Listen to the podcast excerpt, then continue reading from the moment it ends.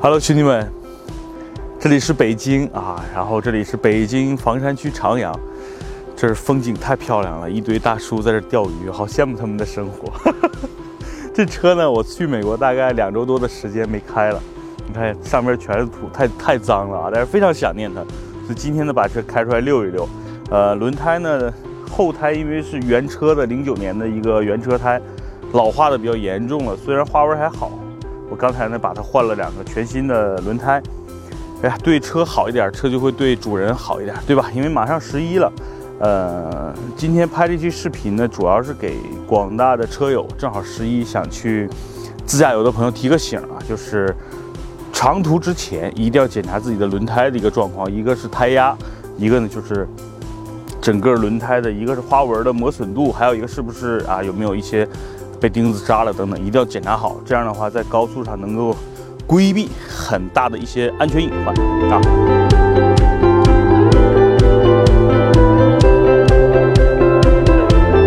呀，咱们要聊聊我这台哈兰达。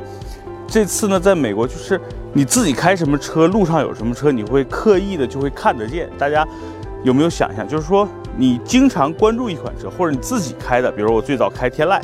你会发现哇，路上有这么多天籁。然后呢，突然有一天开汉兰达了，你会发现哇，路上有这么多汉兰达。所以这次呢，就作为一台汉兰达车主，然后在美国德州整个几个大城市转了一大圈儿，然后基本上每天我都在开车啊。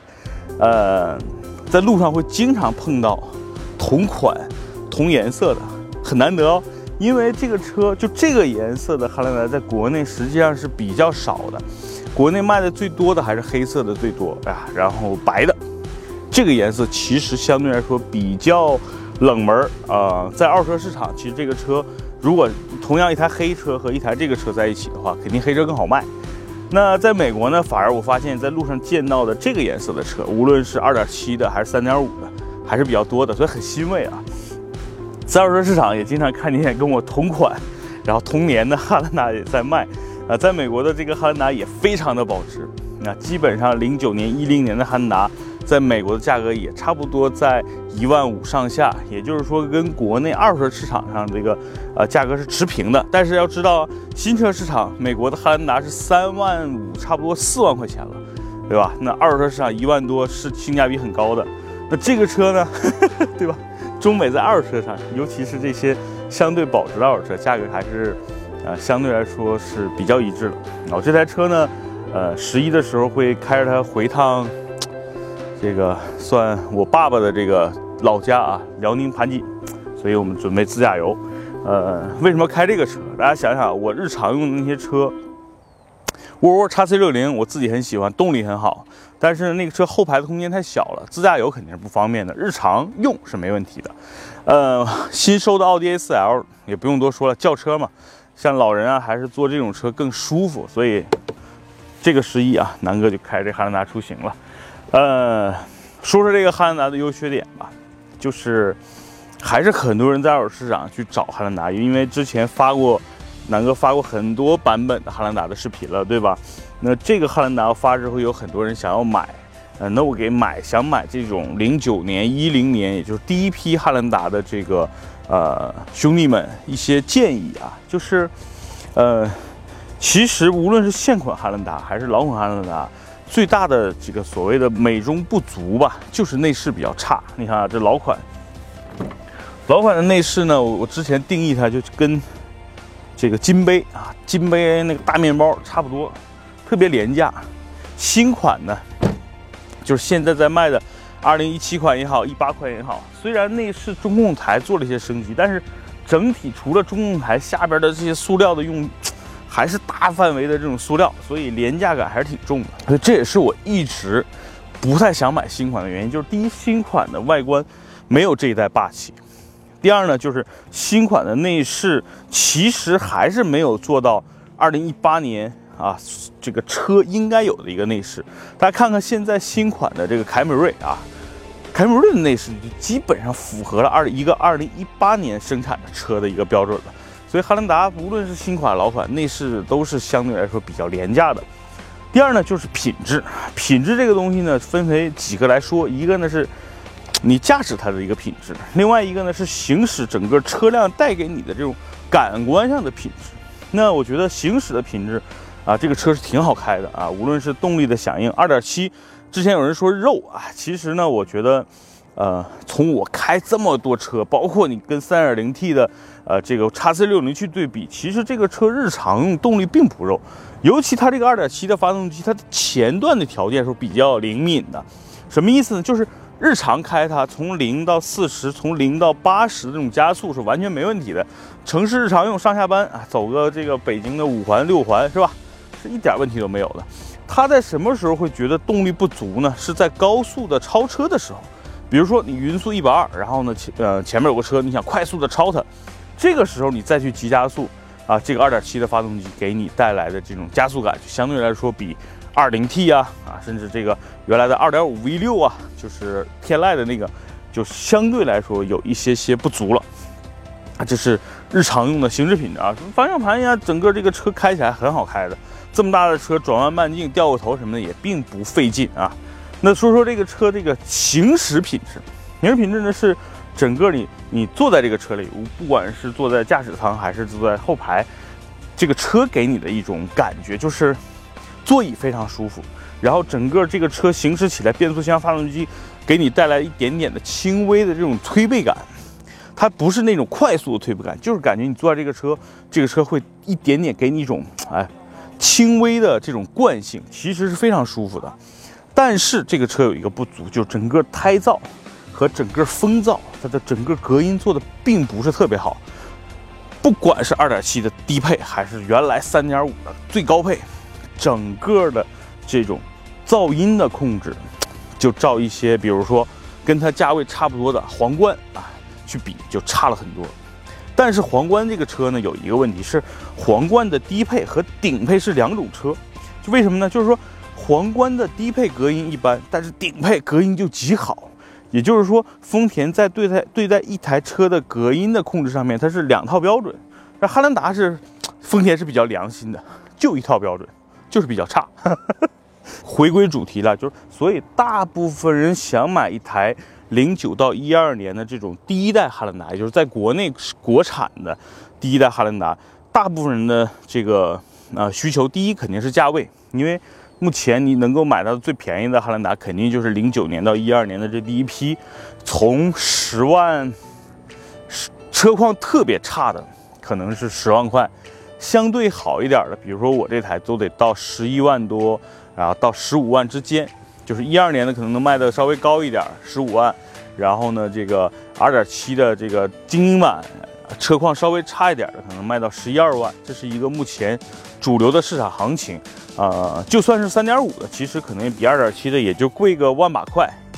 毕竟买这个价位车的人可能会考虑到日常的一些养护费用，毕竟三点五的每年车程数要高不少，所以这个是需要算进整个用车成本里的。所以二点七和三点五在二手车市场，尤其是年头比较长的汉兰达，啊，价格其实并没有特别大的差异。然后第二款就是南哥之前卖的那款三点五的那个车，就是前面的车灯是。稍微方正一点，因为这是个大圆灯嘛，对吧？稍微方正一点的那个第二代的，呃，就这代的小改款的汉兰达，目前市场的价格就是在十五万到二十二万之间。呃，那个车是从一二年开始改款，一直卖到了一六年底，甚至到一七年初都在卖。所以呢，这个价位呢，就从十五万一直到二十多万都有，就根据年头来算了。那一代车其实和这一代车完全一样，就是前灯有一些变化，尾灯有一些变化，啊，动力啊、内饰啊、座椅啊，其实变化几乎你感觉不到。所以呢，呃，性价比最高的肯定是第一代了。那再说说最新一代的汉兰达，为什么南哥不买？南哥这么喜欢汉兰达，就是第一呢，现在汉兰达还在加价，就是对于我这种不占便宜就难受的人，就说的我好像这种这种。不，就叫什么，就特别爱占小便宜，不是啊？就是追求性价比的人来说，就是从价格上，我觉得汉兰达没有锐界有优势。如果现在让我买这个价位的 SUV，可能会优先考虑锐界了啊。第二呢，就是现款的汉兰达的这个造型我不喜欢了，整体车看上去没这种第一代、第二代的这个大气，对吧？然后，呃，动力呢，2.0T，我觉得还得加95号的油。从日常的养护来说，确实也比老款的挑费要高一点啊。这是我是这么看现款汉兰达的。之前呢发生过爬坡门，但是大家要知道，爬坡门的这个事件呢，一方面可能是驾驶者的问题，另一方面呢，是因为在这个车从诞生之日起。在国内就是如山一般的存在，就是很多竞争品牌标榜着我要打倒汉兰达，打倒汉兰达，就是打不倒。所以呢，在公关的层面，那你懂的，在中国市场上经常会发生什么断轴门、什么爬坡门，还有什么什么各种排气门，各种门吧。反正这种门呢，一方面是本身厂家可能有问题，另一方面呢，可能更大的问题是来自于友商。或者说它的竞争对手，所以这个东西可以忽略不计了，好吧？呃，一台在二手市场上非常值得购入的啊，非常值得购入的一台五座也好，七座也好的中型巨大尺寸的 SUV，我觉得就是它了啊。呃，同年的锐界是坚决不要买的啊，为什么？当年老锐界太破了，然后三点五那个发动机。还不如这2.7动力来的猛，油耗差不多是它的一点五倍。这个车的油耗呢，百公里正正常就是十个油啊，堵堵车呢十一二个顶天了啊，跑高速呢差不多也就是七八个油，还是非常不错的。老锐界，它当年的老竞争对手，正常的油耗可能就得十七八，堵堵车小二十，跑高速。十三四啊，这就是当年三点五锐界为什么不值得买的一个原因。另外，这个车在当年还有没有其他竞争对手呢？啊，没有。零九年，大家想想，你再往上可能就是什么帕杰罗呀、普拉多这个价位的车了。所以这个车在当年没有什么直接竞争对手。那现在的锐界就是可以去买了，为什么呢？二点零 T 配置比同价位的汉兰达高很多，然后二点零 T 的这个发动机的表现，就是加速的表现。我个人觉得也要比现款的汉兰达要好。另外呢，油耗跟这两个车几乎是差不多的。核心是锐界可以支持九十二头油，汉兰达只能加九十五。所以我不知道丰田在中国的策略到底是什么。它本身是一个家用车呀，是一个特别适合所谓的家用啊，比较成本很低的车。但是他为什么这次非要加九十五号的油？想不懂。好吧，这个。啊，天儿也挺大的，咱们也聊挺多了，咱们上车聊这车的具体的品质，Let's go。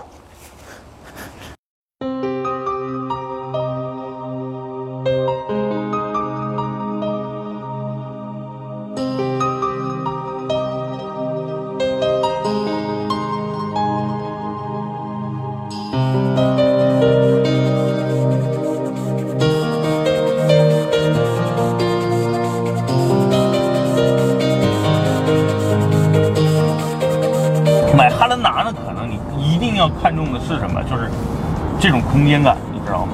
就是你花十万块钱能买一个这么大的车，除了汉兰达，可能也就是金杯了啊。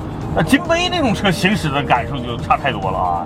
所以你看，你看我跟那个牛逼，你看我现在伸着手，我稍微身体就稍微往左靠一点，没有靠到玻璃，我伸手抓牛鞭，我是抓不到的。你看我的手在这儿，就基本上你十万块钱能够买到的一个尺寸了，尺寸上算是非常大的一个车，也就是它了啊。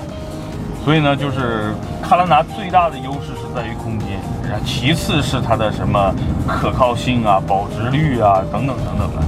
呃，买日本车，大部分主流品牌的，不是那些非主流。你像什么斯巴鲁什么这种车，就是在二手市场为什么不值钱呢？就是因为它品质，尤其是老车，它确实不行。但是你像本田呀、像丰田呀这些这些老的日本车，你基本上你就放心买，只要这个车之前没出过什么事故啊。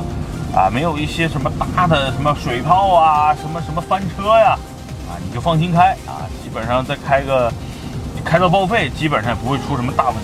所以，就是十万块钱买二手车，就买这些车都就就走对了，好吧？这个，呃，汉兰达的缺点我说一说，就这种最低配的，就是如果大家想想折腾折腾的啊，就首先我觉得要换一个多功能方向盘，呃，同时就把这个真皮的方向盘给换了，因为你看这个啊，塑料方向盘手感特别不好。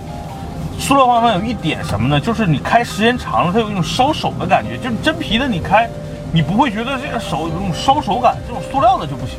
哎，时间长了就特别难受。你看我现在就是，为什么这这段时间我回国之后，我这是第一次开汉兰达啊，就是我已经回来一周了，这一周几乎都在开我新收的那个 A4L，因为 A4L 对吧，这个内饰好呀，质感好呀，然后真皮方向盘，呃，然后奥迪 A4 的那个方向盘那种那种柔滑的这种。如德芙巧克力般的丝滑 是吧？我还是很喜欢的。呃，但是这个呢，就相对来说差点意思。所以今天不得不因为换轮胎了吧，所以不得不给它开出来了。如果大家日常用，因为我这是公司用嘛，偶尔咱们出去拍个车呀，团队出去，这车大嘛，拉东西也多，这是相当于我们的工具车了。所以我就没太折腾，我就装了一个小米的这个导航。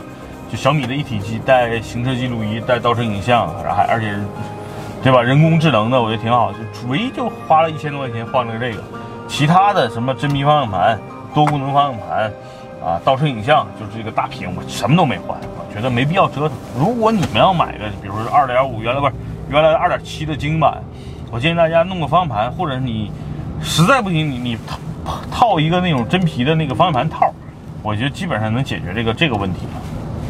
对吧？日常用嘛，大家天天用的话，还是有一些舒适定配的，比如倒车影像。这车有点大啊，就是尽量还是得有一个倒车影像，不管你这个是不是老司机啊。所以啊，这是我南哥给大家的一些建议。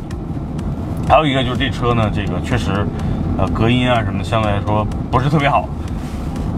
所以大家买一台二手车，有可能要换的一些零件，比如说轮胎，大家要注意换。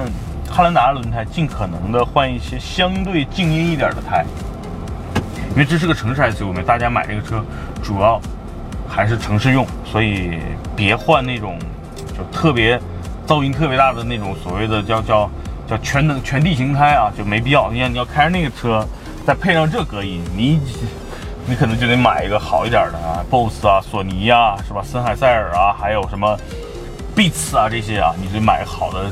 主动降噪的耳机了，不然的话，时间长了你就心里就烦了。